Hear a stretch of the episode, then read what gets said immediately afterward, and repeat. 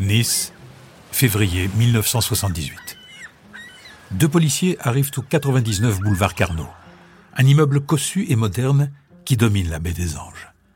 Un serrurier, boîte à outils à la main, les attend sur place. Sur le palier du dernier étage, l'artisan perce la serrure de l'appartement et finit par la faire sauter à grands coups de marteau. L'homme reste sur le pas de la porte et laisse passer les deux agents de police.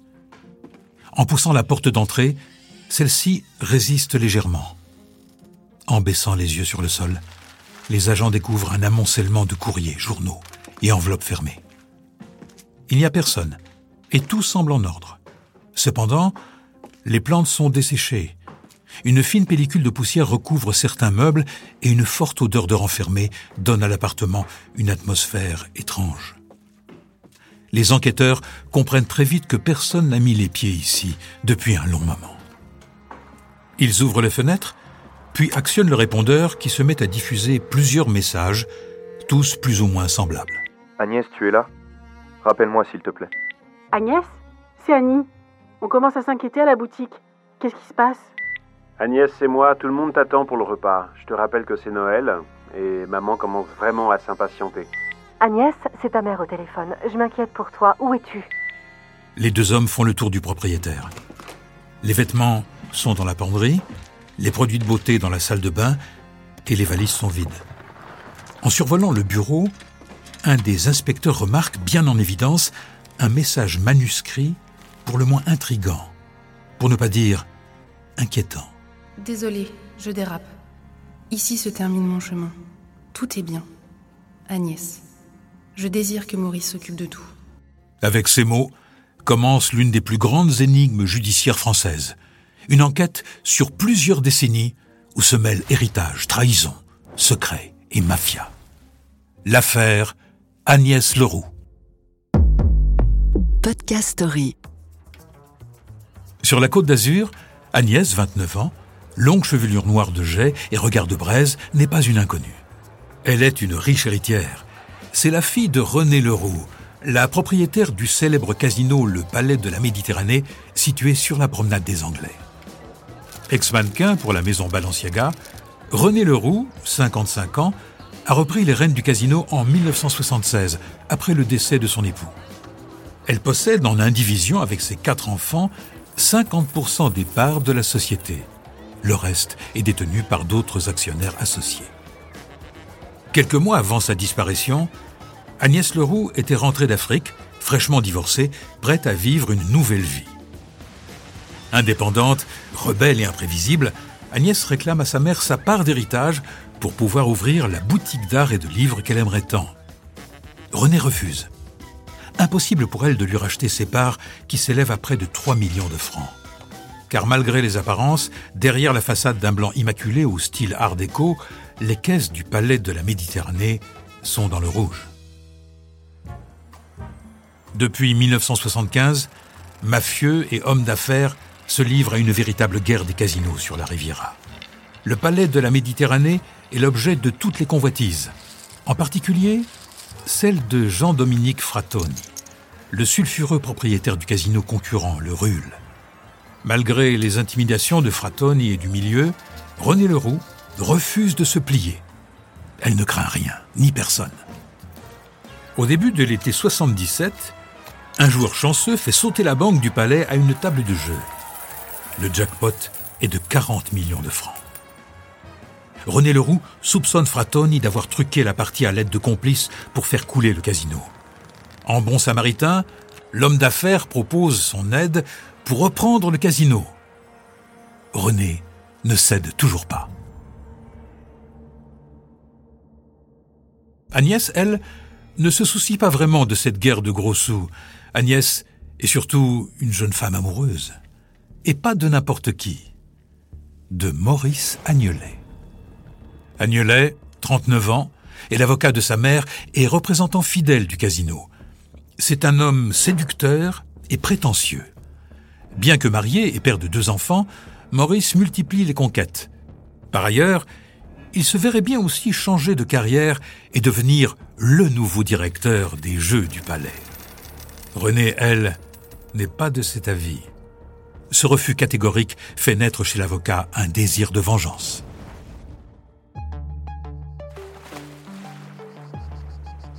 Sur les conseils sournois d'Agnelet, Agnès entre en contact avec l'ennemi juré de sa mère. Frattoni reçoit les deux amants dans sa luxueuse villa baignée de soleil. Avide et sans scrupules, il propose un marché à Agnès. 3 millions de francs sur un compte en Suisse en échange de son vote contre la réélection de sa mère à la tête du casino à la prochaine Assemblée générale. Déjà en accord avec les autres actionnaires du casino, une voix supplémentaire d'un des enfants Leroux lui assure le palais de la Méditerranée. Agnès accepte. Elle vient de signer un pacte avec le diable. Maurice se charge du transfert d'argent et ouvre un compte à leurs deux noms à la demande d'Agnès.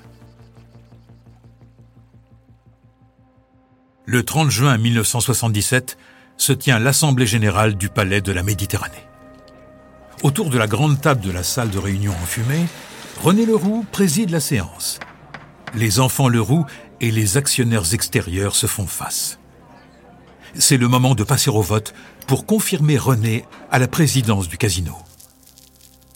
Grâce au vote de ses enfants, René Leroux se sait en sécurité. À la question Qui vote pour? Les mains de René Leroux et de ses enfants se dressent, à l'exception de celle d'Agnès. René ne comprend pas. Muette, Agnès fuit le regard de sa mère, qui lui repose la question. Agnès ne réagit pas et fixe la cigarette qui se consume lentement dans le cendrier face à elle. Toute la table est abasourdie. La voix tremblante, René poursuit. Qui est contre? Du côté des actionnaires, toutes les mains se lèvent, timidement suivies par celle d'Agnès. Trahi par sa propre fille, René Leroux perd la présidence de son casino. Elle est effondrée. Agnelet, présent lui aussi, observe la scène, impassible. Intérieurement, il jubile. Et quelques mois plus tard, Agnès disparaît.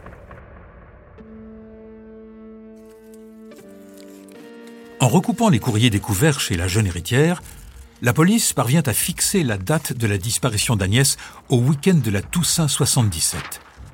La piste du suicide est très vite écartée et les soupçons se portent sur Agnelet. René Leroux en est certaine.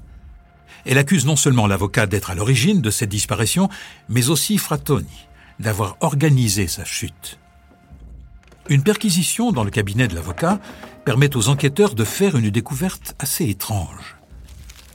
Dans un des tiroirs du bureau où trône fièrement une photo de sa femme et de ses enfants, un des agents trouve une photocopie du message écrit par Agnès avant sa disparition. Désolée, je dérape. Ici se termine mon chemin.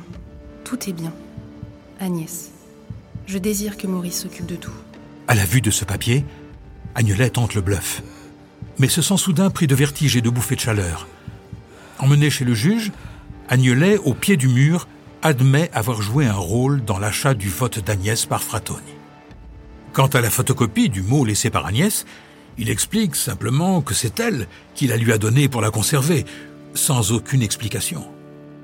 Agnelet ressort libre, mais reste dans le viseur de la police. En interrogeant le compte bancaire d'Agnès, les enquêteurs s'aperçoivent qu'Agnelet a déplacé une grande partie des 3 millions de francs sur l'un de ses comptes personnels. Pour les enquêteurs, l'avocat est bel et bien le suspect idéal. Un an après sa disparition, toujours aucune nouvelle d'Agnès. Sa Range Rover blanche reste elle aussi introuvable. Aucun corps n'a été signalé.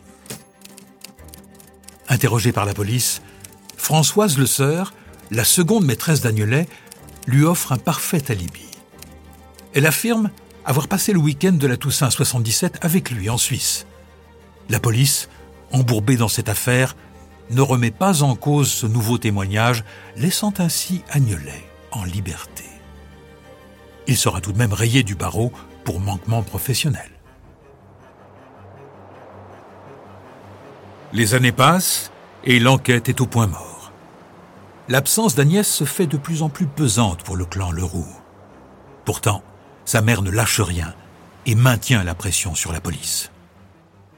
En 1983, un mandat d'arrêt est lancé pour abus de confiance et homicide contre Maurice Agnelet, qui est parti refaire sa vie au Canada.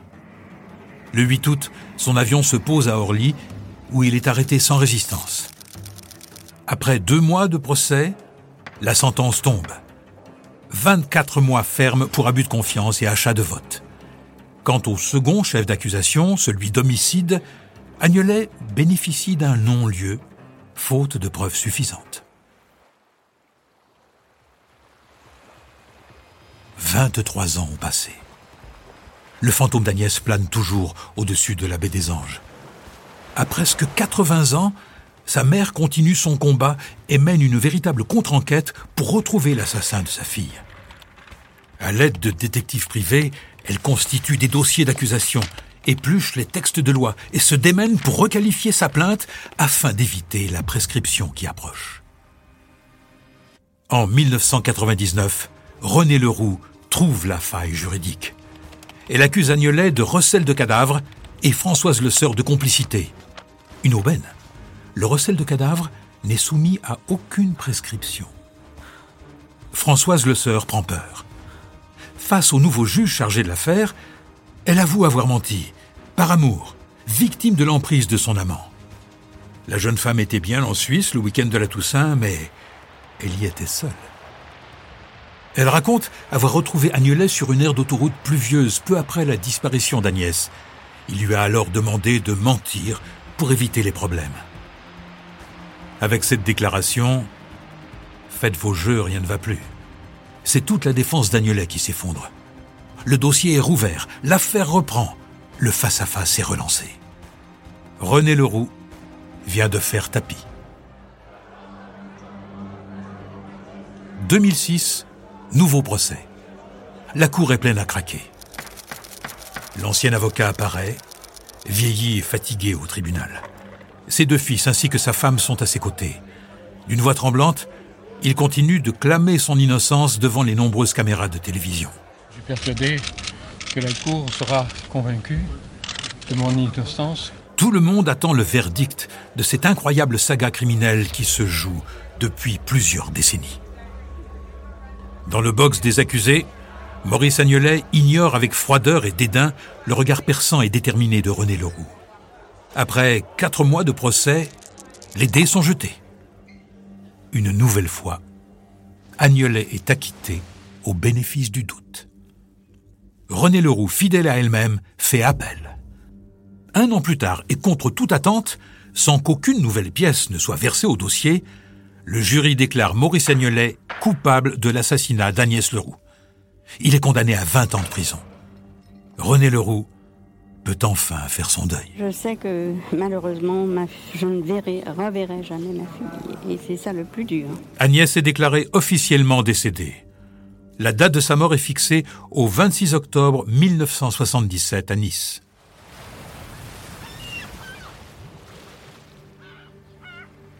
Mais les règles du jeu semblent ne pas avoir été respectées. En 2013, la Cour européenne des droits de l'homme attaque la France et remet en cause le motif même de l'incarcération de Maurice Agnelet, à savoir le meurtre. Et c'est là tout le problème de cette affaire. S'il n'y a pas de cadavre, il ne peut y avoir de meurtre.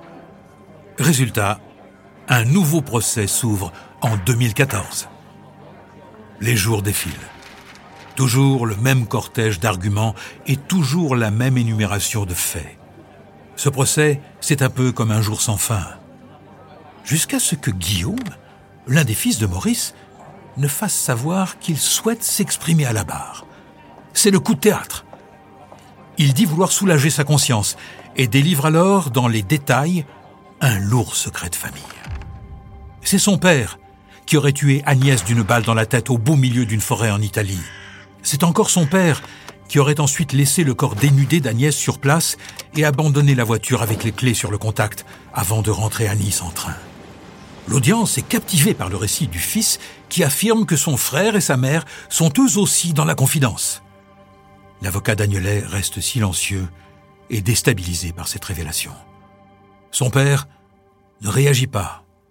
Il reste fuyant et impassible devant cette révélation. À l'issue de ce procès épuisant, le verdict est sans appel. Agnelet est de nouveau condamné à 20 ans de réclusion criminelle. Il obtient une libération anticipée en 2020 pour raison de santé et meurt à l'âge de 82 ans en Nouvelle-Calédonie aux côtés de son autre fils Thomas. René Leroux est décédé le 6 juin 2016 à 93 ans après 30 ans de lutte acharnée pour la mémoire de sa fille. Le corps d'Agnès Leroux n'a jamais été retrouvé. Podcast Story. On a tous une histoire à écouter.